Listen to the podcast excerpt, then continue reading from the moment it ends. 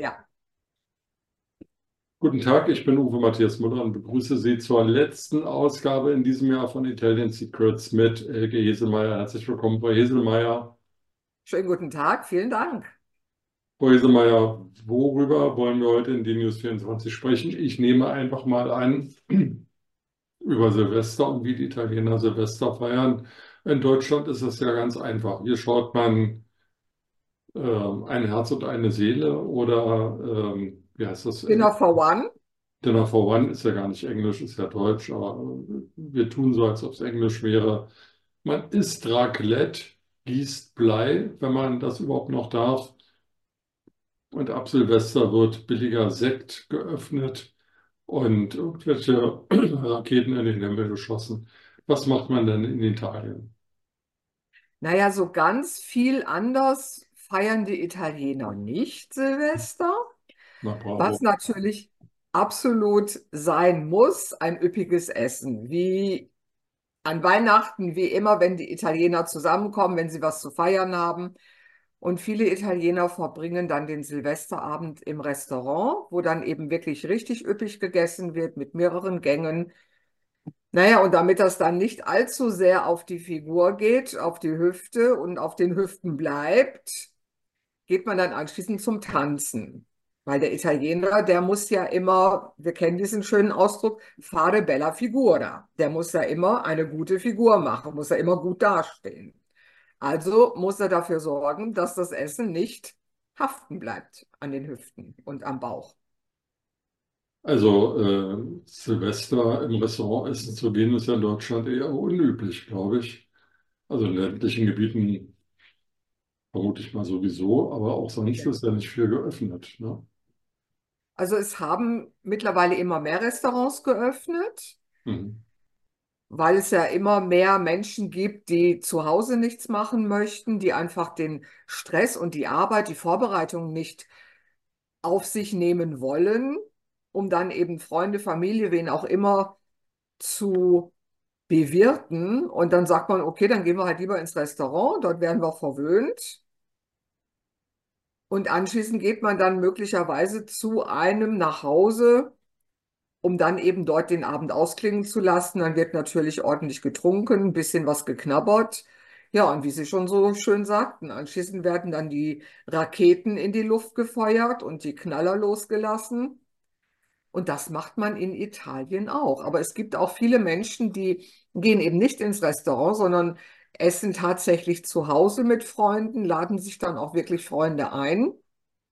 Weil die Italiener, das wissen wir ja auch, sind ja auch sehr, sehr gerne Gastgeber. Sie möchten ja auch ihren Gästen dann was Tolles bieten und deswegen nehmen viele das auch auf sich und laden dann eben zu sich nach Hause ein. Und da wird dann genauso üppig gegessen und getrunken, als wenn man jetzt im Restaurant wäre.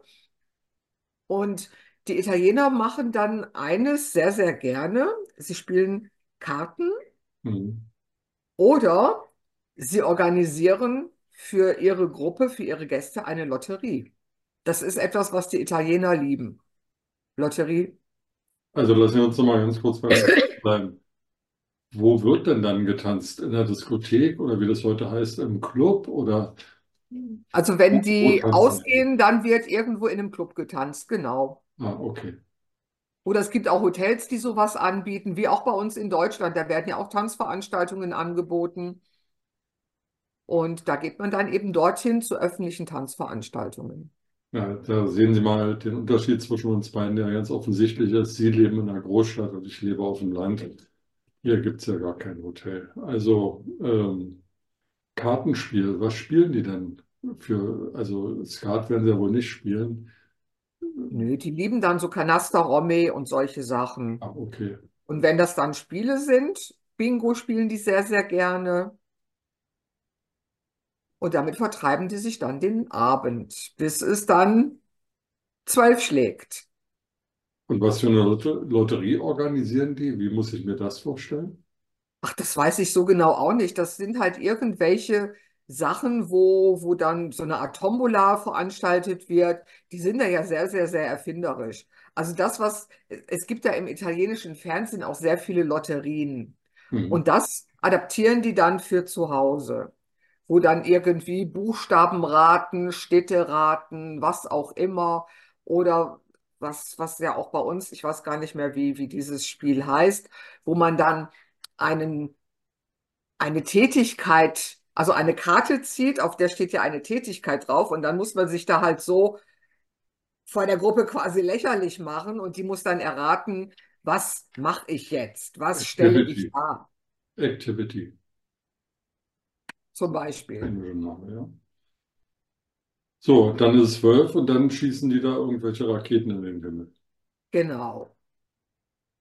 Trinken Sekt, Prosecco, Spumante. Und dann gibt es etwas, was ganz, ganz wichtig ist. Der Italiener verbindet mit Geld Linsen. Und so hat man sich auch ganz, ganz früher in der Neujahrsnacht einen Beutel mit Linsen geschenkt. Ah, okay. Ja, das macht man jetzt nicht mehr so, vereinzelt vielleicht noch, aber nicht mehr so, wie es früher üblich war. Dafür gibt es ein Gericht, das man dann nach Mitternacht zu sich nimmt. Das ist Cotechino mit Linsen. Das ist so eine gekochte Schweinswurst und die wird dann in Scheiben geschnitten, erwärmt, in Scheiben geschnitten und dann auf den Linsen verteilt. Und das nimmt man dann in der Neujahrsnacht zu sich. Das soll halt richtig Wohlstand bringen. Das soll für den Wohlstand sorgen. Also für mich bringt es erstmal einen dicken Bauch und schweren Schlaf. Naja, die tagen ja dann auch ein bisschen länger. Ah, okay, gut. Naja. Ja. Und vielleicht schwingen sie dann auch nochmal das Tanzbein. Also das ist ja bei den Italienern, vor allen Dingen auch bei älteren italienischen Männern, habe ich das schon ganz, ganz oft gesehen. Die stellen sich dann auch sehr, sehr gerne da. Wenn dann Musik ertönt, dann stellen die sich einfach hin, stehen auf, stellen sich hin und fangen an zu tanzen, sind dann so total in ihre Gedanken versunken und beschäftigen sich nur noch mit der Musik und gehen quasi in der Musik auf. Und da haben die halt überhaupt keine Scheu, sich dann auch vor anderen Menschen, auch vor Fremden zu bewegen. Das habe ich in Frankfurt einige Male erlebt, wenn hier irgendwelche italienischen Feste sind. Also da sind die ganz, ganz groß. Da kennen die keine Scheu. Keine Schmerzen. Mhm. So, jetzt gibt es diese Linsensuppe mit Schweinswurst nach Mitternacht. Und was isst man vor Mitternacht so traditionell? Also wie gesagt, in Deutschland, glaube ich, ist dieses Raclette-Essen zu Silvester ganz groß in Mode gekommen. Ich weiß gar nicht, was man früher gegessen hat, als es noch kein Raclette gab. Kartoffelsalat und Würstchen wahrscheinlich. Ach, das war das zu Silvester. Ich dachte, das isst man Heiligabend Ja, auch. Heiligabend und ich glaube, Silvester hat man das auch vielfach gemacht. Okay. Dann hat man vielleicht noch irgendwie so Räucherfisch oder sowas vorweg gegessen, damit man dann eben auch ein bisschen was trinken konnte, also ein bisschen fettigen Fisch. Der, der muss ja dann schwimmen. Sie scheinen da sehr erfahren als Norddeutsche zu sein, Frau Heselmeier. Aber hallo, Kommen Sie aus der Gegend von Dornkart? nee, nee. Also Ich wissen bin eigentlich? Westfale, nee, ich bin ja eigentlich Westfale. Ich bin im Kohlenpott geboren. Also Steinheger mehr. Und dann, nee, auch nicht Becks. Nee, bei, also bei uns wurde, nee, was hat mein Papa immer getrunken? Asbach. Boah, das schüttelt's mich. Aber das war früher halt Usus. Also nicht Uso, sondern Usus. Aber ich glaube, Asbach ist nicht typisch fürs Ruhrgebiet. Da gibt es irgendwie Nee, andere. nee, nee, nee, nee. Aber das hat meine Familie halt dann, wenn Festivitäten waren, immer in rauen Mengen im Keller gehabt. Wer Asbach trinkt, wird nicht uralt. Deswegen heißt der Asbach uralt. Aber das ist jetzt, das war blöd. So, jetzt, ähm, was isst man dann vor Mitternacht zu Silvester in Italien?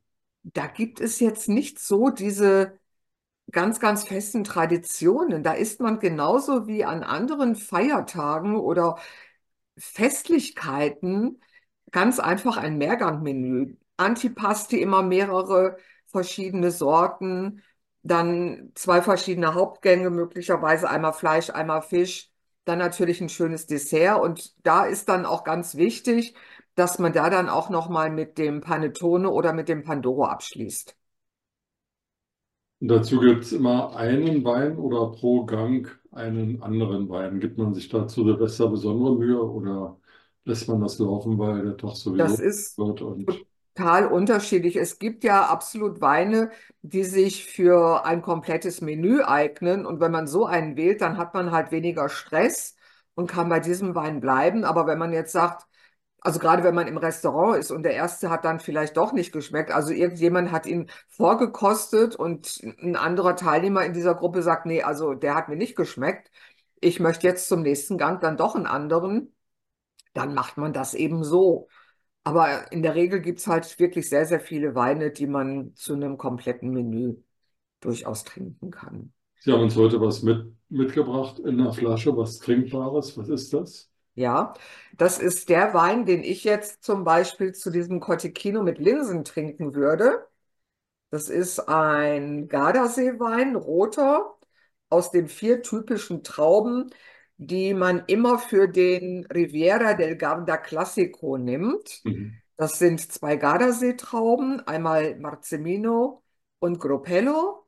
Dann haben wir noch Barbera, eine Piemonteser Traube drin und Sangiovese, die ja ursprünglich aus der Toskana kommt. Also das ist dieser Garda Classico, der wird immer aus diesen vier Trauben gewonnen. Den gibt es dann als Rotwein und den haben wir dann noch als Rosé. Das ist dann der berühmte Chiaretto.